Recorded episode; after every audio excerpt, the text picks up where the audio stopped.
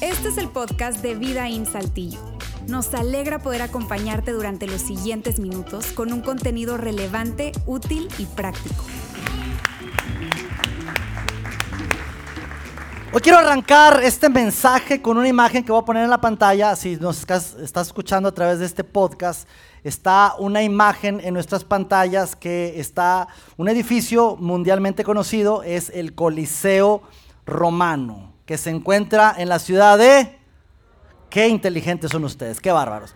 En Roma. Pero además de esa foto, esta foto realmente es un misterio que hoy quiero hablar un poco acerca de, esta fotografía, porque dentro del Coliseo romano, y, hoy en día, ya tiene años así, pero hoy en día tú puedes visitar este Coliseo, y este Coliseo, además de que está tanto destruido, pero tiene ahí en esa fotografía una cruz. Si tú vas el día de hoy al Coliseo romano, vas a encontrar prácticamente por todo Roma, Roma es una, ciudad bastante eh, religiosa en ese sentido, y vas a encontrar cruces por todos lados, pero específicamente en el Coliseo romano vas a encontrar cruces y específicamente esa, esa cruz. Ahora, entendiendo que la cruz, sabemos que a nivel mundial, es un símbolo, ¿sí? el simbolismo del el cristianismo. Ahora, tú ves esa fotografía, si nos estás escuchando, repito, por podcast, imagínate Coliseo Romano, dentro del Coliseo Romano está una, una cruz. Esta fotografía es un misterio.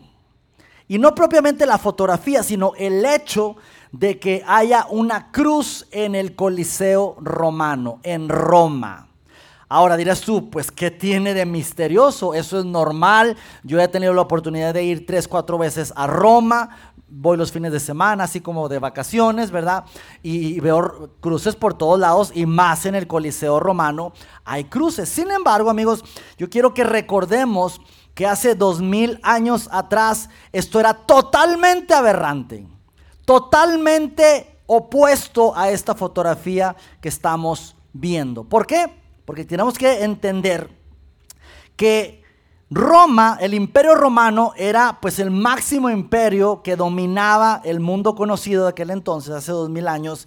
Y aparte, lejos de ahí, alrededor de más de tres mil kilómetros, 3.600 kilómetros a distancia de la ciudad de Roma, se estaba gestando en un insignificante pueblo un movimiento que, dicho sea de paso, era incluso atacado por su mismo pueblo, por los mismos judíos. Ahora la pregunta es, ¿cómo es posible que un, voy a decir esta palabra, un culto del siglo primero pudiera permanecer, cómo sobrevivió a todo un imperio romano, cómo sobrevivió a ese imperio tan poderoso, a más de tres mil kilómetros de distancia, como de aquí a Washington. Ahora, no había redes, no había periódico, no había, este, en ese sentido, la comunicación directa. Tres mil kilómetros prácticamente era algo muy lejano y diametralmente muy, muy lejos. ¿Cómo es posible que en aquel entonces, hace dos mil años, este movimiento que surge en un pueblo insignificante, años después, ahora se convirtiera como en la religión, si me permiten la palabra, oficial de esa ciudad. ¿Cómo es posible que una secta nazarena, porque así les llamaban, era un movimiento, un grupo de personas de la ciudad de Nazaret, sobreviviera más de 300 años, tres siglos, de persecución romana, entendiendo que Roma, repito, pues tenía todo el dinero, toda la caballería, todo el ejército, persiguiendo a esta secta nazarena y que hoy en día podemos ver una cruz en el Coliseo romano. Esto, amigos, nadie lo puede negar. De hecho, tú y yo estamos aquí, somos ahora sí que ejemplo vivo de lo que está sucediendo, así que nadie puede negar esto lo sucedido. Pero la pregunta sí es, ¿cómo sucedió? ¿Cómo fue que de ser pueblos o lugares de mucha distancia, de ser todo un imperio romano, de, estar eh, a, a, muchos kilómetros de distancia y a lo largo de los años, por 300 años con esa persecución y luego hoy en día es la religión, permítame la palabra, oficial de esa ciudad de Roma. Y eso amigos es un gran misterio que hasta el día de hoy está como, ¿de qué se trata esto? Ahora, es difícil saber, salvo que nos adentremos a lo que escribieron personas que estuvieron en ese lugar, a los testimonios que documentaron personas que vivieron en aquel tiempo. Y entonces si los estudiamos y vemos cómo sucedió, entonces por ahí nos puede dar una pista de lo que sucedió. Arranco rápidamente con Jesús estando al lado de sus amigos, sus discípulos, y les lanza una pregunta. Me imagino ahí entre la torta de tamal y el champurrado, se comió una torta y dices tú, ahí les doy una pregunta. ¿Quién dice la gente que soy yo? Y los discípulos, oye, pues yo he escuchado, unos dicen que eres un profeta resucitado, otros dicen que eres Juan el Bautista y empiezan a decir una serie de respuestas. Y Jesús dice, ok, está bien, pero les hago otra pregunta. Ustedes, ¿quién dicen que soy yo? ¿Qué me dicen? Y luego, luego Pedro, siempre Pedro quería ser el primero, se levanta y le dice, tú eres Jesús, el Hijo de Dios. Y Jesús dice, bien, 100 puntos para Pedro. Excelente, Pedro. Esa es la respuesta. Y mira lo que dice Jesús documentado precisamente por Mateo, una de las personas que estaba ahí. Pedro, has dado en lo correcto y sobre esta piedra edificaré mi iglesia y las puertas del reino de la muerte no prevalecerán contra ella. Ahora, por favor, dejemos eso en pantalla porque quiero rescatar dos palabras que son claves ahí que menciona Jesús. Jesús dice, sobre esta, sobre esta piedra edificaré mi iglesia. Y esa palabra iglesia, amigos, algunos de ustedes saben, el original del griego es la palabra eclesia. Y eclesia en el original, en el griego, en su traducción original, eclesia era simplemente una asamblea, un movimiento, una congregación, un grupo de personas. Era un término que se usaba incluso a nivel político, ¿sí? Cuando querían hacer un cabildear los políticos convocaban a la eclesia se juntaban y empezaban ahí a hablar de asuntos de, de, la ciudad o leyes, etcétera. Eso era eclesia. Y Jesús está diciendo, hey, sobre esta piedra edificaré mi iglesia, mi eclesia, mi grupo de personas. Lamentablemente en la traducción se perdió ese término y se le dio la traducción de iglesia como a un edificio. Y hoy en día cuando hablamos de una iglesia, muchas veces nos referimos a un edificio, iglesia grande, pequeña, blanca, rosa, negra, etcétera, un edificio, pero Jesús no habló de edificios. Jesús dice, hey, aquí voy a edificar y voy a, voy a, van a ser un movimiento, una asamblea, personas. Esto se trata de personas. Y el reino de la muerte no va a prevalecer contra ella. Este movimiento que va a nacer, nada ni nadie lo va a poder detener. Ni la muerte de Pedro, ni la muerte de Mateo, ni mi propia muerte va a detener a la iglesia, a la iglesia. Y los discípulos estaban ahí y entonces tú estás hablando, Jesús, de que vas a crear un movimiento con esto. Cuidado, porque el imperio romano, que es el que dominaba en aquella época, no permitía que se levantaran movimientos. Y Jesús diciendo, nada ni nadie va a poder detener este movimiento. Y empezó el movimiento y Roma hizo lo que hacía cuando empezaba todos los movimientos. Una vez que empezaba un movimiento, Roma se ponía, eh, eh, eh, aquí no, tomaba al líder y lo mataba. Eso es lo que hacía con los movimientos. Roma no permitía que se levantaran movimientos. ¿Qué hizo con este movimiento? Lo mismo. Tomó al líder y lo mató. Pero entonces, ¿Por qué hoy, dos mil años después, estamos aquí reunidos en este lugar? Porque sucedió algo diferente. Porque Jesús no hizo lo que hacían todas las personas que estaban muertas. Cuando Jesús lo matan y, lo, sepultan, lo, ponen en el sepulcro, ahí estaba Jesús muerto. Y ahí aparentemente terminó el movimiento. Y todo mundo esperaba que Jesús hiciera lo que todos los muertos hacen. Seguir muertos. Es lo que todos hacen. Sin embargo, ¿qué sucedió? Que Jesús resucitó. Y amigos, gracias a eso, ese acontecimiento fue que despertó en ese momento, no en las enseñanzas de Jesús, no cuando Jesús estaba con sus discípulos, no en los milagros de Jesús de convertir el agua en vino y en sanar a las personas y en dar de comer a miles de personas, no. En el momento que Jesús resucita, ahí empieza el movimiento.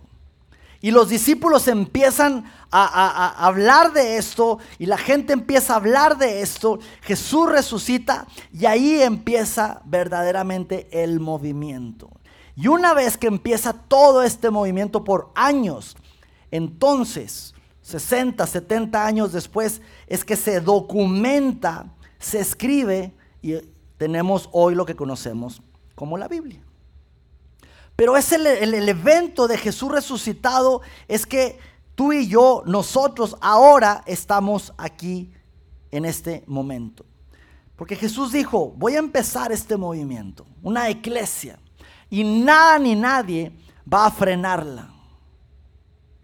Y tú y yo, amigos, estamos hoy aquí. Es decir, cuando Jesús dijo esas palabras, Jesús nos predijo. Jesús estaba pensando, esto va a empezar en 100 años después, y en el año 827, y en el 1034, y en el 1800, y en el 2023, y este movimiento no lo van a parar. Jesús estaba pensando ya en nosotros. Pero algo sucedió cuando Jesús vino y resucitó y empezó todo este movimiento. Y esto está históricamente comprobado. Cuando Jesús vino al planeta Tierra, empezó a cambiar las reglas del juego, amigos.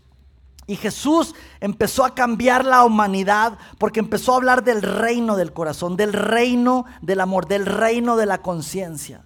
Jesús fue el primero en empezar a hablar acerca de la igualdad, de la libertad. Jesús dijo, hey, todos somos iguales. Jesús fue el primero en empezar a darle dignidad a la mujer, es decir, hombres y mujeres valen igual. Niños, adultos, valen igual. Güeros, morenos, negros, asiáticos, amarillos, azules, naranjas, todos. Niños, gente pobre, gente rica.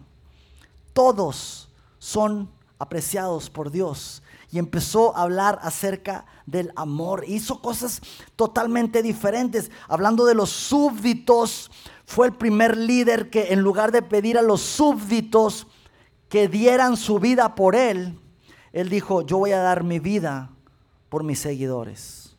¿Quién hace eso? Y no solo ahí, sino dijo, y yo espero que ustedes hagan lo mismo con otros.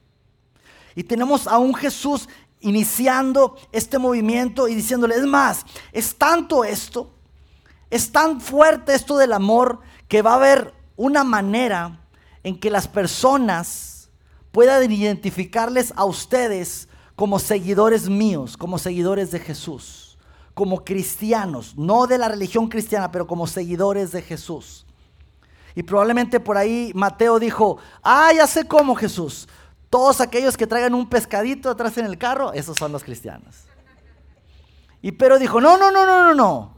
Hay que ser lo más cool. Los que se tatúen una cruz, esos son los cristianos. Hay cruces muy estileras, muy fashion. Así que aquellos que traigan una cruz tatuada, esos sí son seguidores de Jesús. Tal vez otro dijo por ahí, no, no, no, no, los que se vistan, tú sabes, de camisa, corbata, así bien vestiditos, esos son los cristianos. Y Jesús dijo, no, no, no, amigos. La manera en cómo van a conocer que ustedes son mis seguidores es por el amor si se aman unos a otros. De esta manera los van a conocer. Y fue tanto el cambio, amigos, recordando que en el siglo I había una desigualdad, a la mujer no se le valoraba, había tanta, este, tanta ley de decir, si alguien te hace, tú, tú tienes el derecho de regresárselo, si alguien te ofende, pues oféndelo dos veces, dos veces, perdón. Y Jesús dijo, no, no, no, no, no, esto es diferente. Y fue tanto el cambio de la humanidad, escúchame bien, de la historia de la humanidad. Cuando Jesús vino, empezó a cambiar las reglas del juego. Hay un hombre que se ha dedicado por años a estudiar el Nuevo Testamento. Tiene estudios en Princeton, en teología, tiene muchísimos estudios. Él se le conoce como un erudito del Nuevo Testamento. Pero quiero aclarar, él es una persona atea, declarado ateo. Sin embargo, ha estudiado mucho el Nuevo Testamento. Él se llama, su nombre es Bart Ehrman. Y él escribe algo que quiero leértelo, como un estudioso del Nuevo Testamento. Dice así, el cristianismo no solo derrumbó un imperio, hablando del imperio romano, alteró radicalmente las vidas de quienes vivían en él. Fue una revolución que afectó prácticas de gobierno, leyes, arte, literatura, música, filosofía y en un nivel aún más fundamental, el mismo, el mismo entendimiento que miles de millones de personas tenían de lo que significaba ser humano. Fue Jesús, amigos, el que dignificó al humano, al que dijo, somos seres creados por Dios. No importa el género, no importa la raza, el estrato social, somos humanos. Y este autor llamado Bart dice, fue tanto el cambio que sufrió la humanidad a través de ese personaje llamado Jesús. Porque las, personas del primer siglo que empezaban a seguir a Jesús empezaban a mostrar amor, empezaban a, dignificar a la mujer, empezaban a dignificar a los esclavos, que era una práctica muy común en aquel entonces. Y empezó a cambiar todo. Mira lo que escribe el mismo Bart en, una frase eh, más adelante. Dice, como quiera que uno evalúe los méritos del caso, nadie puede negar que fue la transformación cultural más monumental que nuestro mundo haya visto jamás. Un ateo. La humanidad, y lo puedes googlear, la humanidad cambió gracias a Jesús para hablar del bien, del amor, de incluir a las personas, de la igualdad, de la libertad. Ahora, estamos en el año 2023, amigos. Y tú y yo estamos aquí, hoy, 11 de junio del 2023. Y tú y yo tenemos una responsabilidad Estamos aquí y tenemos una responsabilidad de continuar con este movimiento que empezó hace alrededor de dos mil años. Pero te voy a decir algo, y esto que te voy a decir, discúlpame, pero probablemente te vaya a incomodar a algunos de ustedes, algunos de nosotros. Pero nos hemos vuelto personas consumistas de la iglesia. Nos hemos vuelto consumidores de la iglesia. Muchas personas dicen, sí, yo voy a la iglesia, los, domingos me levanto en la mañana, voy a desayunar, después de ahí me voy a la iglesia, check, después de ahí me voy y compro algo de carne y en la tarde aso carne y listo. Y con eso estoy cumpliendo. Consumidores. Llegas, te sientas, una hora diez, silla cómoda, tus hijos están bien cuidados, tú recibes algo en una hora diez y listo cumplí. Nos hemos vuelto consumidores. Y muchas veces incluso hacemos la iglesia a la carta. Yo quisiera este, que cantara ahora fulano y que no cante sutano y mejor que canten esta canción. Ojalá y no van a cantar esa canción porque saben que esa canción no me gusta. Pues si no es para ti. Y ojalá y vaya a predicar. Cualquiera de los Alejandros está bien. No va a salir Luis otra vez que va a predicar. Y ojalá y no se van a extender de una hora a diez, porque ya a la hora doce me empiezo a incomodar. Y ojalá cuando llegue encuentre un estacionamiento cerca, porque el otro domingo, no inventes, me tocó hasta atrás de Ashley, que está, uff, como a 60 metros de aquí. Y muchas veces, amigos, tomamos esa postura de, de consumidores, nada más, para cumplir con un requisito y listo. Y déjame decirte algo.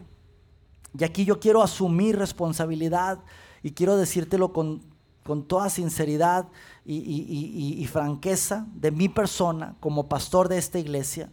Y es que la verdad, amigos, hemos hecho mucho, yo como pastor, con el afán de facilitar la experiencia de las personas aquí.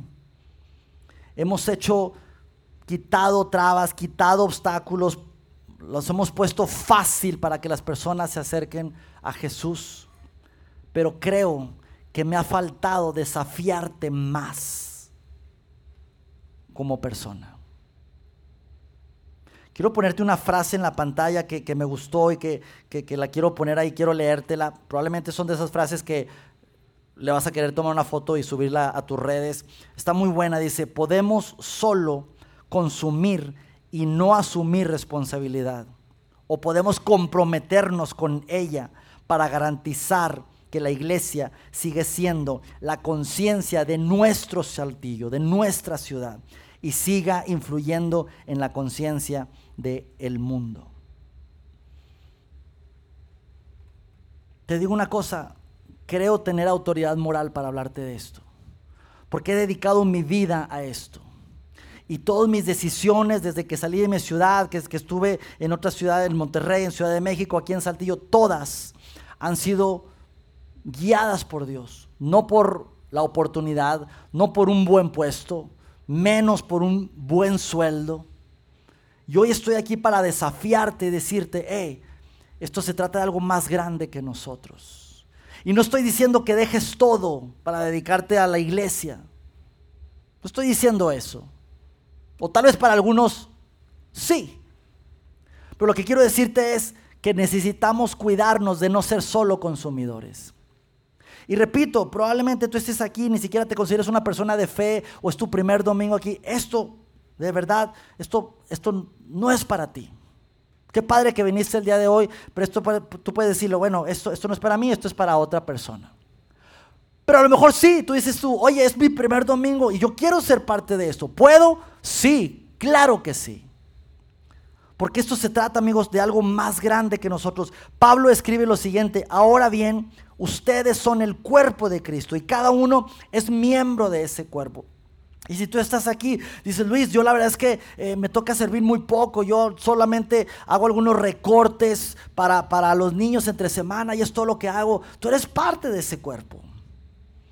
Por más grande o más pequeño que sea tu, tu área de servicio, eres parte de ese cuerpo. Sigue diciendo Pablo, si el pie dijera, no formo parte del cuerpo que, porque no soy mano, no por eso dejaría de ser parte del cuerpo. Y si la oreja dijera, no formo parte del cuerpo porque no soy ojo, ¿dejaría por eso de ser parte del cuerpo? La verdad es que no. Un granito de arena, un tiempo, un recurso, cualquier cosa somos parte de un cuerpo, de un movimiento que Jesús inició hace dos mil años. Y hoy, repito, quiero desafiarte a que no solamente seas un consumidor, sino alguien que se suma al cuerpo de Jesús. ¿De qué manera te puedes involucrar? Cierro con esto, tres maneras rápidas, prácticas en la, que, en la que te puedes involucrar. Número uno, busca oportunidades para decir, ven, y siéntate conmigo. Busca oportunidades. Cuando escuches estos tres no, son oportunidades para decir, ven, siéntate conmigo. Estás escuchando a tu compañero de trabajo, estás en una plática y alguien dice, yo no voy a la iglesia, yo no voy a ninguna iglesia.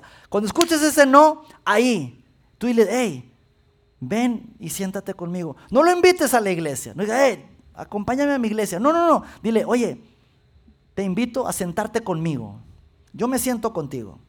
¿A dónde? Tú vente, vente el domingo. Nos sentamos juntos. Cuando escuches otro no, el no de, ¿sabes qué? Las cosas no van muy bien, mi matrimonio no va muy bien, mis finanzas no van muy bien, las cosas en el trabajo no van muy bien, cuando hay incertidumbre en la vida de una persona, es un buen momento para decir, oye, ven, siéntate conmigo. Cuando una persona no está preparada para, ¿sabes que No estoy preparado para la paternidad, no estoy preparado para esta, este nuevo trabajo, no estoy preparado para esta etapa en mi vida. Cuando escuches eso no, dile, hey, ven y siéntate conmigo. Te voy a decir lo siguiente, la mayoría de las veces no van a venir. Una persona se dice que requiere entre cuatro y cinco invitaciones para atender una invitación. Pero también te voy a decir algo, tú invítalo, a lo mejor tu invitación es la segunda o la tercera, y ya está siendo parte de la historia de esa persona. Cuando esa persona se encuentre con Jesús, no estoy hablando de la religión y que se meta a tal religión, cuando se encuentre con Jesús y su vida sea transformada, va a decir, esta es mi historia y tu nombre lo va a mencionar como parte de su historia. Y te voy a decir otra cosa, como iglesia haremos todo nuestro mayor esfuerzo para que esa persona tenga una muy buena experiencia. Invita a personas a sentarse contigo.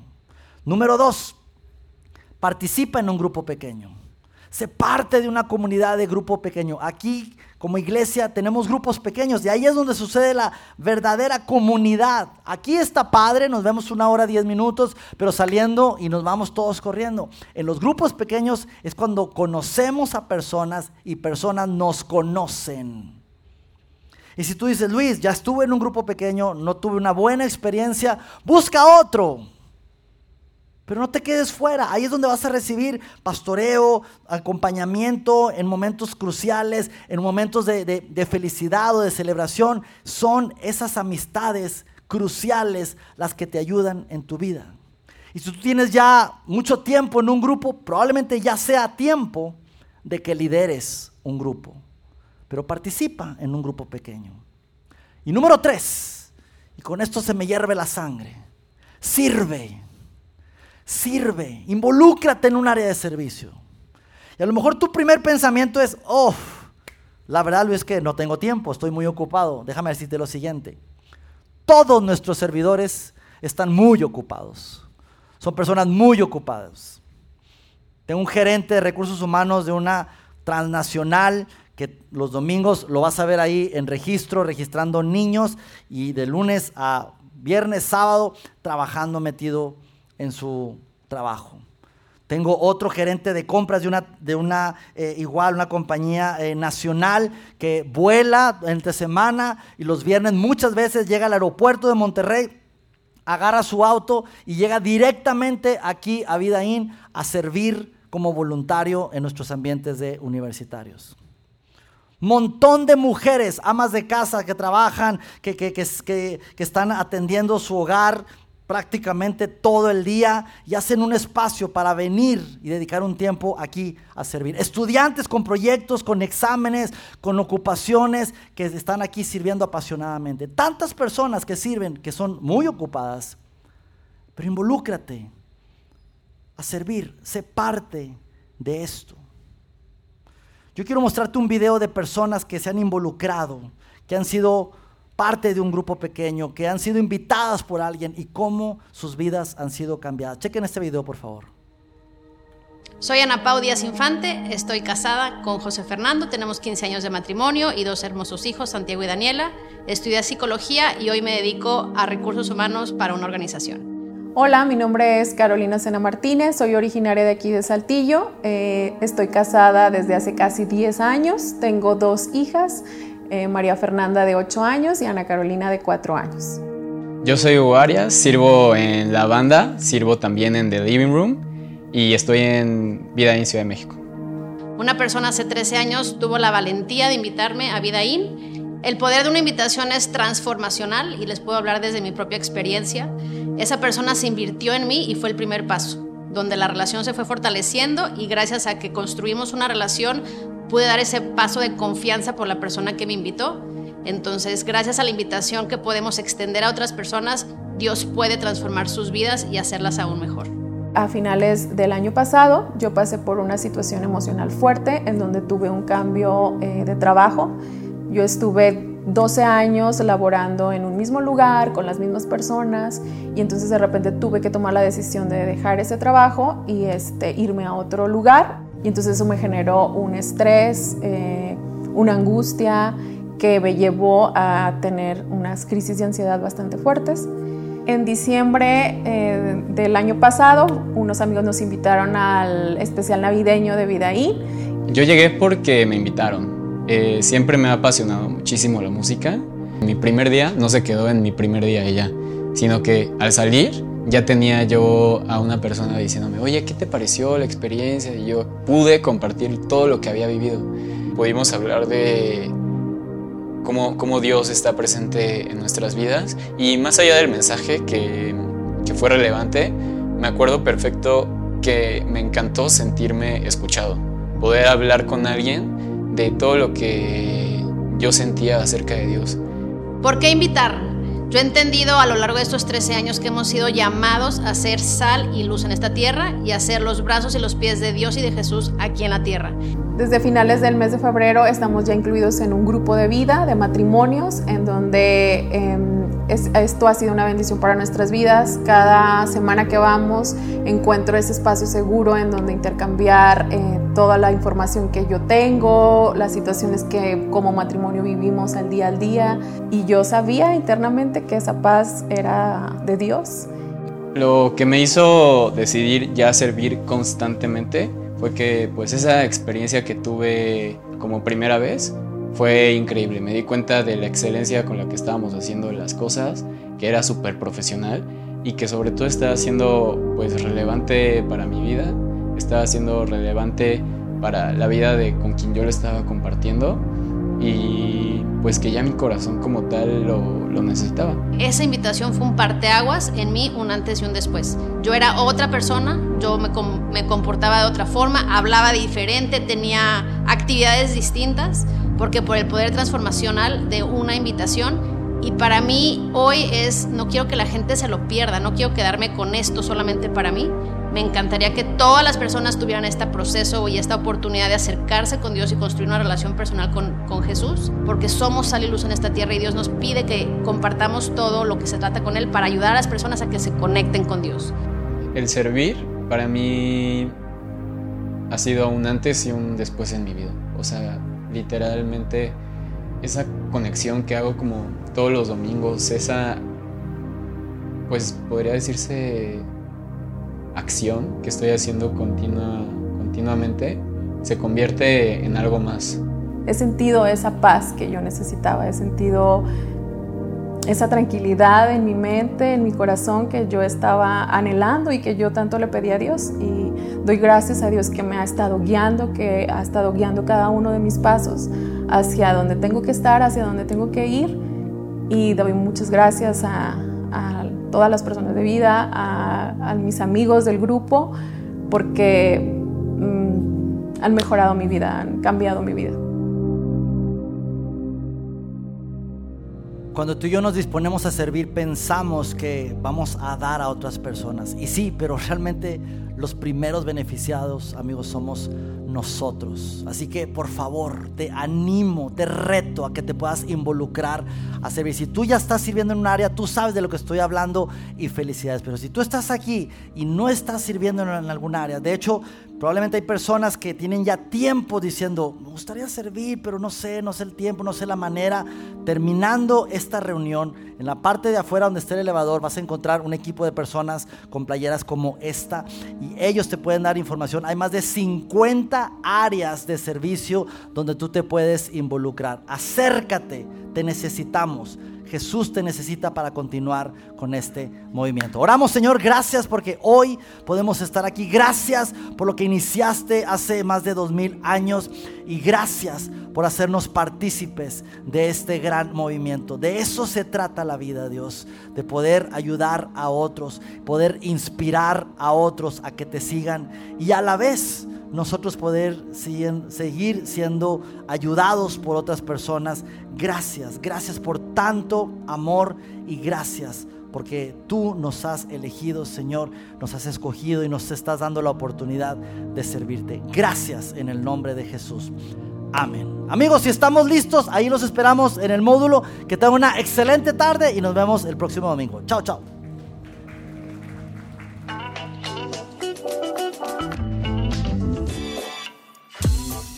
Sigue conectado a los contenidos de Vida en Saltillo a través de nuestro sitio web y de las redes sociales.